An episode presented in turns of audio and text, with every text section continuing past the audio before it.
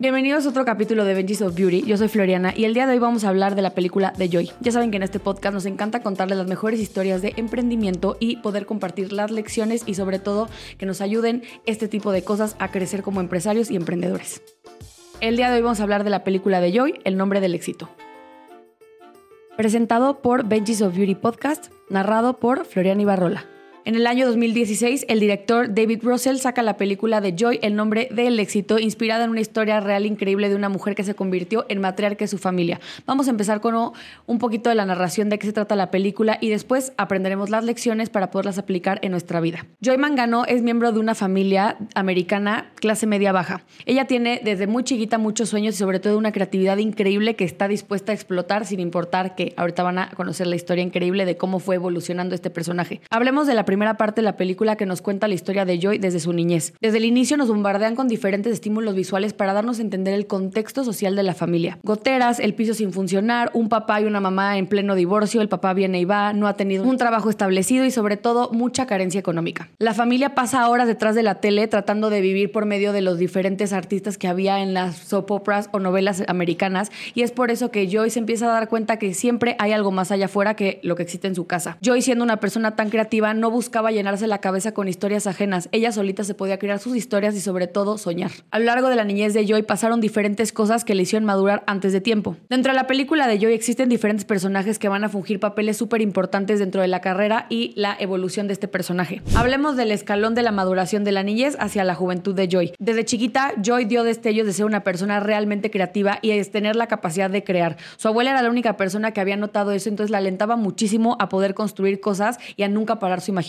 Desde esa etapa de su vida, Joyce empieza a topar con las envidias y con las diferentes eh, características y personalidades que existían dentro de su familia. Tenemos a su hermana Peggy, que era una mujer que tenía un poquito de imaginación y, creatividad un poco más limitada y empiezan a competir de una manera un poco indirecta, además de que Peggy no es hermana directa de Joyce, sino que es media hermana de la protagonista. Los años pasan y Joyce se vuelve una mujer joven. Es cuando su mejor amiga le invita a una fiesta que es donde conocerá al próximo esposo al próximo esposo, el único que tiene. Y en esa fiesta es donde conoce al que será su esposo. En esta parte de la película conocemos la etapa del enamoramiento de Joy hacia su esposo. Que en la vida ya sabemos que de repente tenemos estos momentos que nos pueden deslumbrar de una persona, estás enamorado, no te das cuenta de sus errores, no te das cuenta que pues a lo mejor no es una persona que te pueda aportar mucho y después se acaba el amor o el enamoramiento y llega la realidad y es cuando a Joy le cae el 20 que su esposo es una persona que nunca va a proveer y que está enamorado de la música y que ahí es donde se va a quedar siempre. La película nos vende todo el tiempo cómo viven cómo vive una familia con recursos limitados. La casa está en muy mal estado,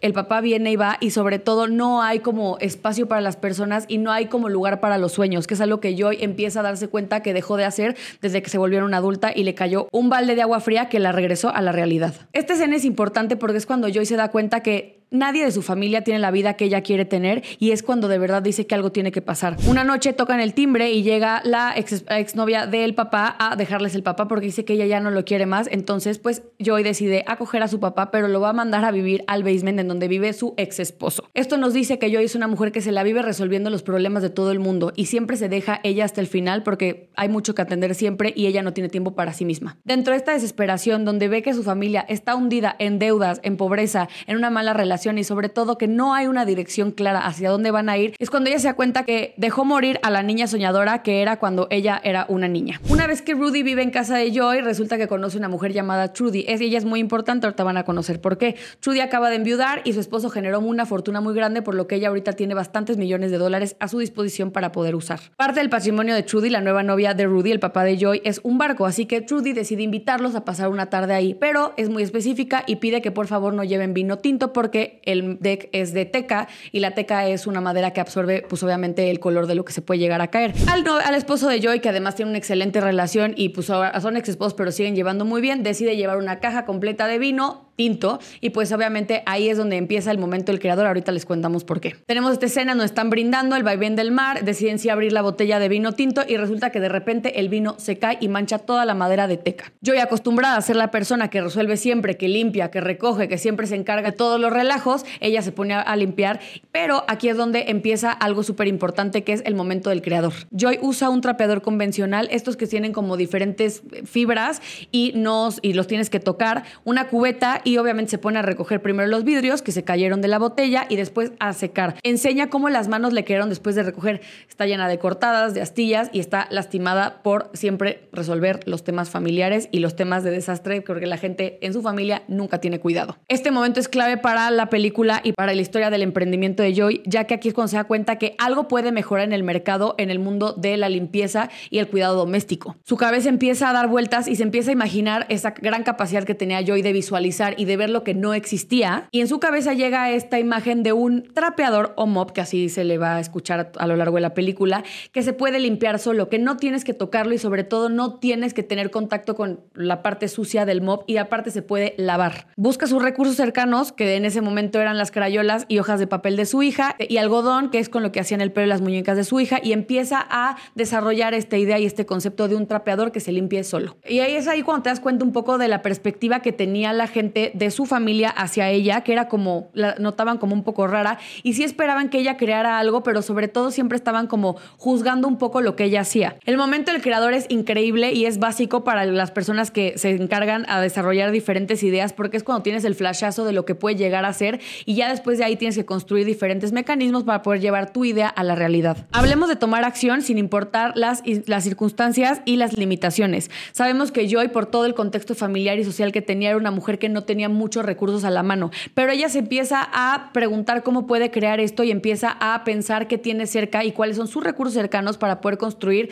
esta idea a realidad. ¿Se acuerdan que les conté que Trudy era importante? Pues bueno, Joy ubica a Trudy como un recurso y le vende esta idea de un mob que se limpia solo. Al inicio, Trudy se ve muy entusiasmada con la idea, algo escéptica porque no entendía cómo iba a llevar a la realidad esto y Joy no tenía las herramientas suficientes para poder vender su idea siendo algo como un moco en ese momento, por lo que le empieza a contar más o menos cómo se va a hacer. Aquí también en la película conocemos algo súper importante e interesante que es la envidia que tenía la hermana Peggy. Si recuerdan que en un inicio les conté que era su media hermana, pero ellos tienen un negocio de reparaciones automotrices y ya tenían como algo corriendo. El papá había alcanzado cierto éxito, pero al final no era pues obviamente una persona que pudiera contar con muchos recursos. La hermana empieza a preguntar por qué mejor no ese dinero que le iba a dar Trudy a Joy, mejor por qué no lo invierte en un negocio que ya está corriendo, que es el que ella opera, que es las refacciones de su papá. Empieza ahí un pleito, se empiezan a hacer de palabras y ahí es cuando ella dice, yo siempre he tenido ideas, yo siempre he sido la que resuelve y quiero hacer esto esta vez por mí y para ustedes. Hablemos de la idea a la acción. Esto es súper importante que muchas veces a los emprendedores nos puede llegar a pasar. Tenemos grandes ideas, pero las ideas no sirven de nada si no se ejecutan y se llevan a la acción. El primer reto de Joy fue el cómo llevar su visión hacia papel y sobre todo después cómo poder construirlo y qué materiales iban a tener que ser. Encuentra un gran proveedor en California y decide arrancar el proyecto con el dinero o la inversión de capital de Trudy. Parece entonces la familia ya está en espera del resultado del proyecto de Joy. Llega la primera muestra o el primer molde del producto y Joy empieza a ver qué puede hacer para comercializarlo. Va con las diferentes tiendas locales, va con estos obviamente retailers un poquito más chiquitos y les ofrece el producto. La gente no está dispuesta a pagar por un limpiador que te va a costar 19 dólares versus uno que te va a costar 3. Joy va a vender este producto mucho más caro de lo que existe en el mercado porque ella explica que es algo que no vas a tener que tirar y sobre todo va a hacerte la tarea de limpieza mucho más fácil. Pero uno de los primeros obstáculos fue que la gente no conocía este producto y sobre todo no lo necesitaban según ellos. Y aquí quiero hacer un paréntesis súper importante que se acuerden validar sus proyectos y sus ideas porque muchas veces lo que para ustedes es una gran idea probablemente para las demás personas sea algo que ni siquiera sabían que necesitaban. Estén ustedes el saber contar bien la historia y sobre todo darles a entender que sí lo necesitan y crear la necesidad. Esta parte de la película es icónica porque ella ubica perfectamente bien dónde está su mercado y a quién le tiene que vender. Las mujeres que son amas de casa, son su target. Es por eso que se para fuera de una tienda de supermercado tradicional. Vamos a pensar que es un Walmart, que aquí van a ver en la película que no se llama Walmart, pero más o menos tiene ese giro. Y ella se pone en el estacionamiento ya que la tienda no lo había aceptado para vender adentro. Así que ella empieza a enseñarles más o menos cómo funciona el producto y se da cuenta que la gente no se acerca. Así que en vez de ella estar buscando que la gente se acerque, junto con su mejor amiga, deciden que van a hacer una demostración fingida. Ella se acerca junto con su hija, también dando a notar que ella es parte de una familia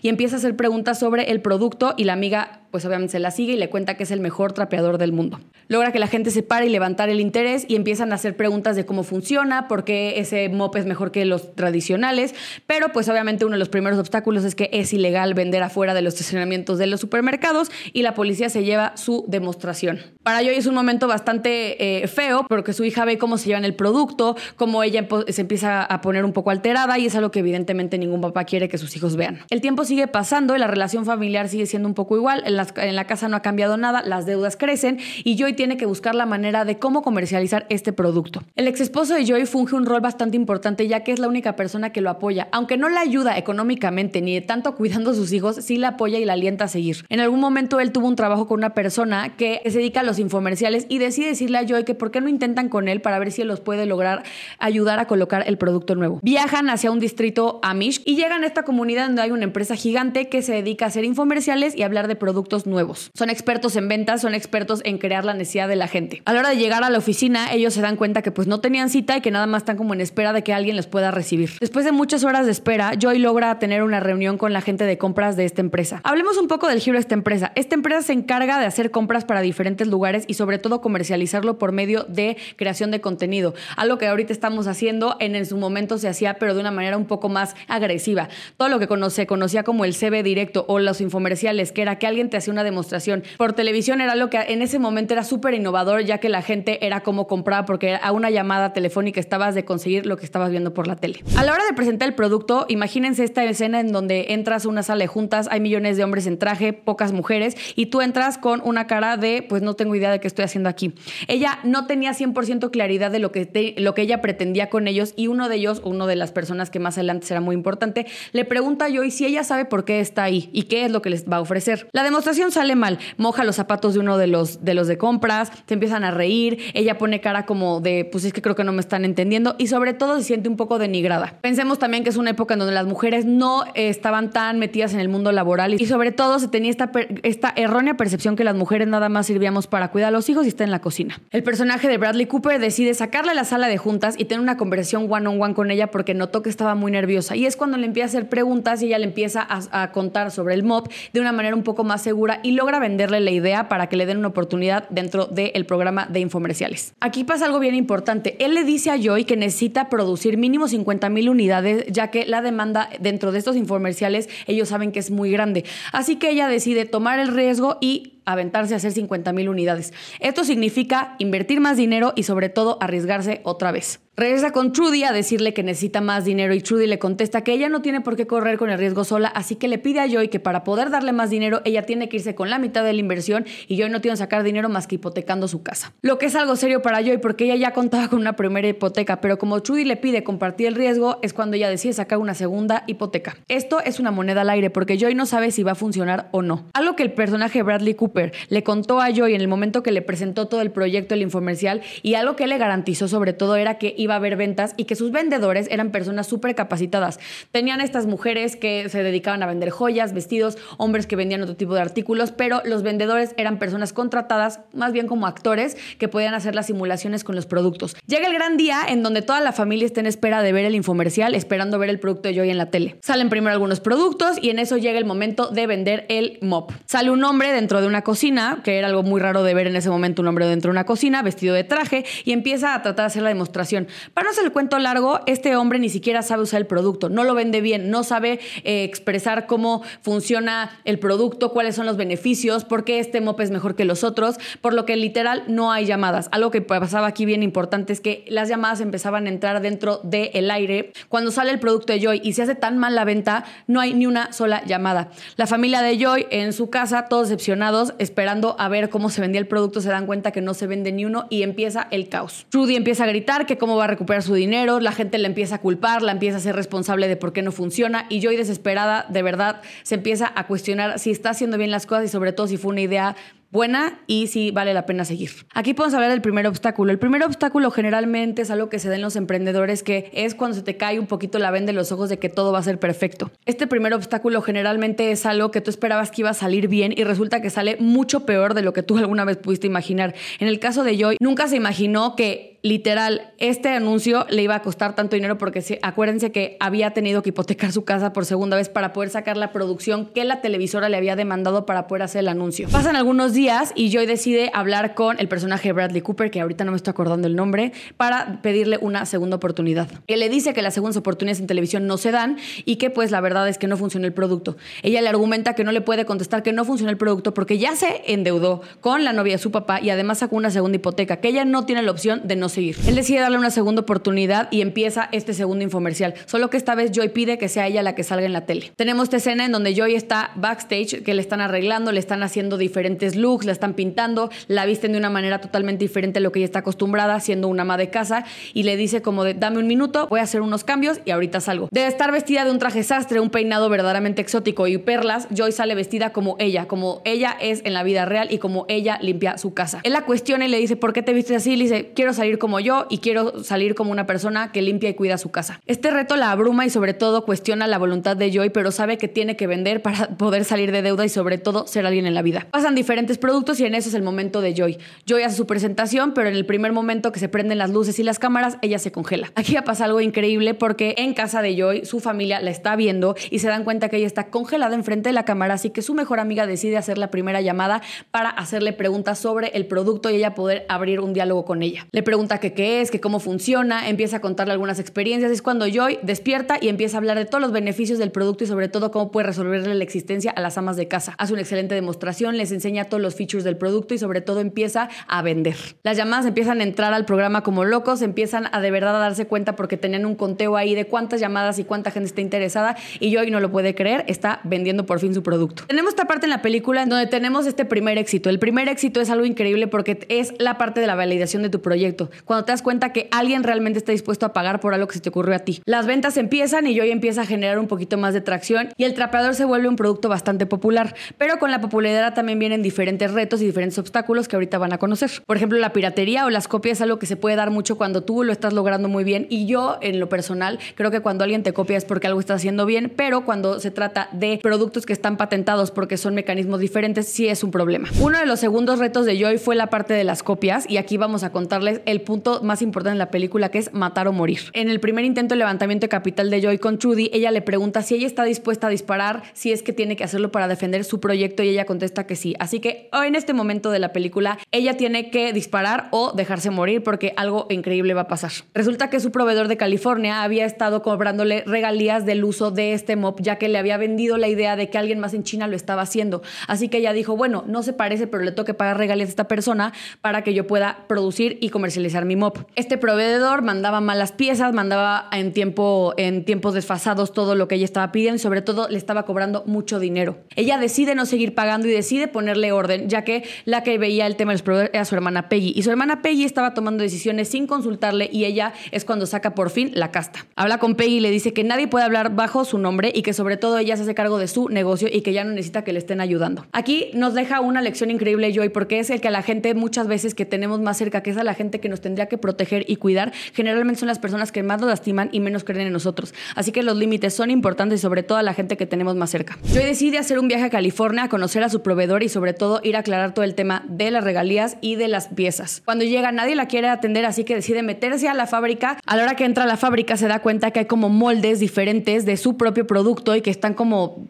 pues, como un poco alterados, pero al final la base es su propio producto y empieza a cuestionar que de, de qué se trata eso. Se da cuenta que le están copiando y que pretenden sacar su propio modelo al mercado y echarle la competencia bajo su propia idea. Hay un pleito, la saca a la policía y ella se da cuenta que está en problemas ya que su proveedor de toda la vida empezó a echarle la competencia. Tiempo después del problema del proveedor, Joy se enfrenta con el gran problema dentro de su carrera en el mundo de los trapeadores. Resulta que le cae una demanda porque supuestamente alguien en Texas tenía también las regalías del producto de los mobs y es cuando se da cuenta que todo lo que estaba haciendo no ha sido de su propiedad. Investiga con el abogado de Trudy todo esto ya que él le había dicho que tenía que hacer todo ese proceso previo a lanzar y se da cuenta que nunca debió haber firmado ese papel que le daba como el derecho de alguien más a la hora que ella pagara. Estaba reconociendo que eso era de alguien más. En este momento, Joy se topa con el poco apoyo de la familia ya que le empiezan a culpar porque pues evidentemente el proyecto parecía que se iba a morir. Joy decide tomar las riendas de este asunto después de tener una crisis existencial y decide viajar a Texas para conocer a la persona que le estaba cobrando las regalías de la persona de China. A la hora que llega, Joy le explica que él tiene diferentes opciones.